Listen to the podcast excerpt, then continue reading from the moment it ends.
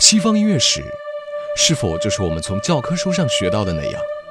西方音乐史是否只有一个版本？对于这些，你是否有过质疑呢？让我们带给你不一样的内容——古典音乐意外史。古典音乐意外史。大家好，我是主播郭静。今天的古典音乐意外史。由我来继续为大家讲述瓦格纳的女性世界观。不择手段夺取爱。瓦格纳二十一岁那年的夏天，在温泉小镇邂逅了某个巡演剧团的首席女伶敏娜·博拉纳。敏娜是剧院的头牌，但是她比瓦格纳年长四岁，是个未婚母亲，身边还带着一个九岁的孩子。不过，这对于瓦格纳来讲都不是问题。只要女人美艳动人，一切的减分项在他眼里都不是阻碍。总之，他跟这位剧团的首席女伶一拍即合，成了情人。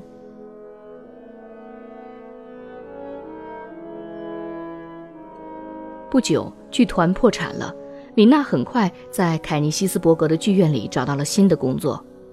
后来剧院指挥位置空缺，米娜取贤不避亲的立刻推荐了自己的情人瓦格纳。很快，二人又相聚在了一起。由于出众的相貌，敏娜此时依旧是红人，身边不免围着一众追求者，这让瓦格纳妒火中烧。为了打败所有的竞争者，瓦格纳放出了结婚这个终极杀招。这就是瓦格纳对女人的态度：必须独占。倘若当时敏娜的身边没有别的追求者，他或许始终只会跟这个女人保持着情人的关系。但是挑衅者一旦出现，卧榻之旁岂容他人酣睡？瓦格纳立刻下定决心，以婚姻来击退所有的竞争者。瓦格纳的逻辑是：我的自然是我的，你的也是我的。接受这样的自我道德约束标尺，每每遇到抉择的时刻，出发点必然是个人利益的最大化。米娜并不是一位好的妻子，婚姻也并没有禁锢二人放浪的本性。婚后彼此都有了外遇，也闹过离婚。不过，米娜的容颜终究抵不过如刀的岁月。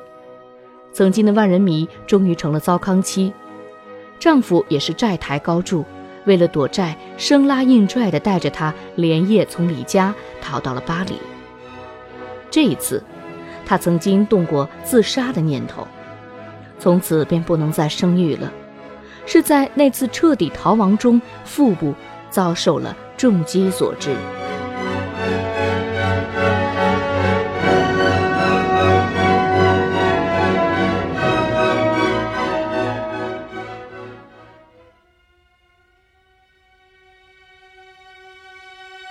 因为女人而反犹。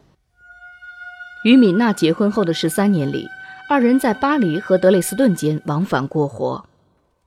之后，德累斯顿爆发起义，瓦格纳参加了革命军，但是革命之火很快被扑灭，瓦格纳也成了通缉犯，被迫流亡苏黎世。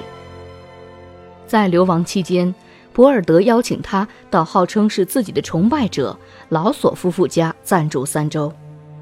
就在这短短的三周里，他与年轻的夫人杰希尔勾搭成奸，还计划了私奔，给妻子米娜留了一封要求离婚的信。但是这件事最终败露，未能成功。杰希尔的丈夫劳索是犹太人，因此瓦格纳开始痛恨起了犹太人。之后，他不放过任何攻击犹太人的机会。这种偏执妄为的逻辑。把自己勾引别人妻子的羞耻一扫而光，而这颗反犹主义毒草，多年之后，终于在自己身后的希特勒手中开出了恶之花。七年之后，瓦格纳故技重施，家住苏黎世的魏森东克是瓦格纳忠实的崇拜者，不惜向他提供金钱资助。这一年，他还专门为瓦格纳夫妇盖了一栋房子，就在自己的住所旁边。令他意想不到的是，这完全是在引狼入室。瓦格纳夫妇住进去不久，自己的这位崇拜者就跟自己的妻子勾搭成奸了。按照常理，这简直是禽兽不如、有悖伦常的事。可是，瓦格纳却丝毫没有在良心上感到自责，还创作了《魏森东克歌舞手》来讴歌自己在爱情方面的胜利。魏森东克这件事以瓦格纳狼狈逃到威尼斯而告终。但是，这种专把魔爪伸向人妻的不实行为，瓦格纳并没有就此打住。类似的事情再次发生在李斯特的女儿科西玛身上。当时她已经是指挥家汉斯·冯·彪罗的妻子了。彪罗是瓦格纳的崇拜者，自称是瓦格纳的学生，对其毕恭毕敬。又一次，瓦格纳向自己的崇拜者下手了。在威森东克妻子私通丑闻事件的四年里，瓦格纳与妻子米娜处于分居的状态。而这段日子，他一直把彪罗的妻子、两个孩子的母亲、二十六岁的科西玛据为己有。科西玛在跟彪罗还没有离婚的时候，就给瓦格纳生下了孩子。当然，他声称这是彪罗的第三子，这个孩子取名伊索尔德。蒙在鼓里的彪罗，在喜迎自己第三个孩子的当天，就开始排演自己恩师瓦格纳的歌剧大作《特里斯坦与伊索尔德》。李斯特一直是瓦格纳的支持者，甚至还出资援助，但是瓦格纳却恩将仇报，五年前还曾批判过李斯特。在与克西马斯通的日子里，瓦格纳有意要修复自己跟李斯特的关系。而李斯特派出的代表，竟然是可怜的女婿一无所知的彪罗。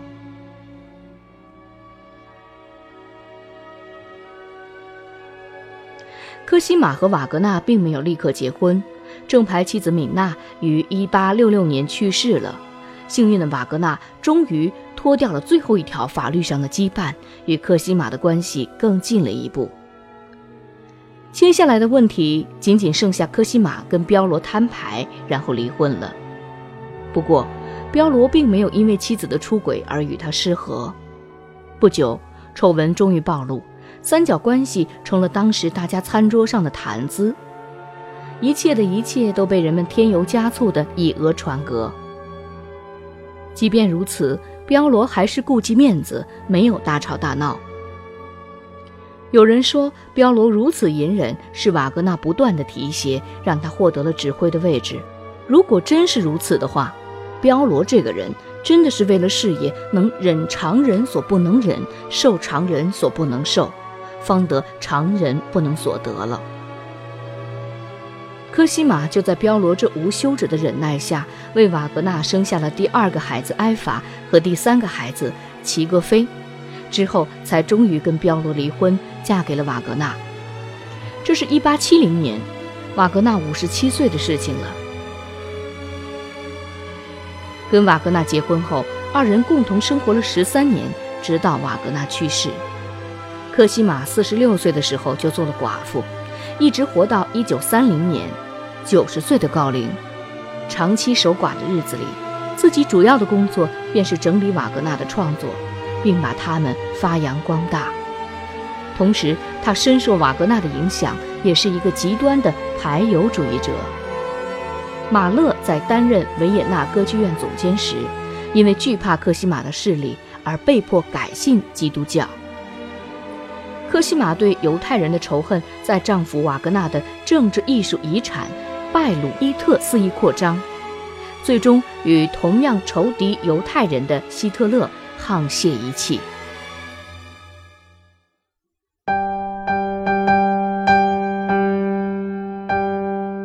古典音乐意外史后记：克里斯朵夫·霍格伍德于上世纪七十年代完成了莫扎特的交响曲全集的录音，这让他扬名世界。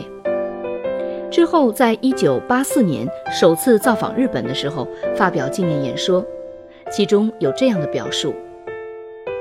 伦勃朗的名画《夜巡》，一开始诗人的面貌是左上角一缕清淡的光，真的是一副名副其实的夜巡。但是如今，人们利用高科技的手段，将画上的浮土清洗掉之后，成了如今这样一幅明暗对比如此强烈，甚至还有伦勃朗光的画作。霍格伍德就这样自比是清洗伦勃朗画作的人，因为18世纪的音乐家已经蒙上了二百多年的尘埃，真相究竟是怎样的，已然模糊不清了。而他自己的工作就是去掉这二百年的尘埃，恢复十八世纪音乐的面貌。这番话如今听起来，对于十九世纪创作的音乐史同样有反思的意义。实际上，书写历史的人同我们一样，并没有掌握与当事人共处的事实和生活的点滴，很多也都是雾里看花。历来音乐史是建立在辩证法发展。美学崇高等等的概念上，但是，这真的就是事实的本身吗？或者说，某方面被人为的夸大到极点了吧？比如说，贝多芬、马格纳奏鸣曲形式之类，被塑造的太过伟大了。但是，演出过上千次、俘获过万人心的罗西尼、奥芬巴赫，却快要被人遗忘了。音乐的本质是娱乐。这至今未变，但是用那些晦涩难懂、并不讨喜的音乐作品以及相关的研究去归纳音乐史，究竟是为什么呢？古典音乐意外史在开篇的时候，我们说，如果大家有兴趣一起来自音乐历史的漂流，细细领略沿岸风景的话，一定会大跌眼镜的。如今。这次音乐历史的漂流终于走到了终点，在我们结束行程的这一刻，我想对大家说，请保持你那颗质疑的好奇心，请自己去发掘事实的真相。就像你究竟爱什么音乐，只有靠自己去寻找。古典音乐意外史就此完结，我们新的专题再见。